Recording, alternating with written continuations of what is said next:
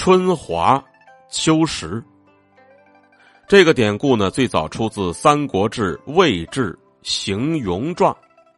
这个典故呢，最早出自《三国志·魏志·邢庸传》，讲的故事是呢，邢庸字子昂，是河间墨人。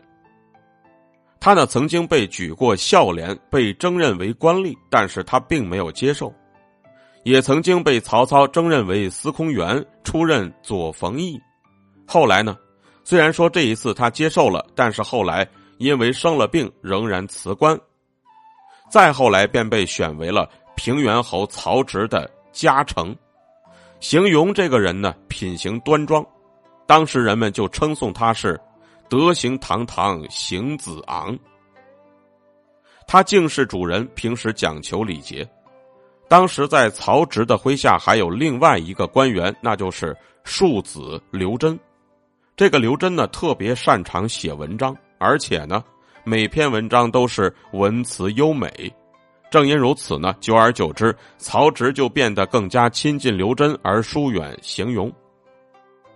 不过呢，面对这种情况，刘桢却一直上书劝谏曹植说：“主公啊，嘉诚形容那可是北方的一位贤士，他少年秉性高洁，清静寡欲，言语简洁，而且义理深刻。”那是一位真正儒雅的贤士啊！我实在是不能够跟他相提并论，并列为您的左右。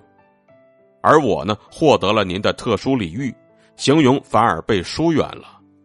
所以我私下里实在是担忧，那些旁观者们将来会说君侯您只是亲近我，而对待贤士却缺乏礼节呀。您只是喜欢像我这样的庶子的文采。却完全忽略了像邢容那样的贤士的德行啊！这就跟一个人只是喜欢春天盛开的花朵，却完全忽视了秋天结下的果实，一个样啊！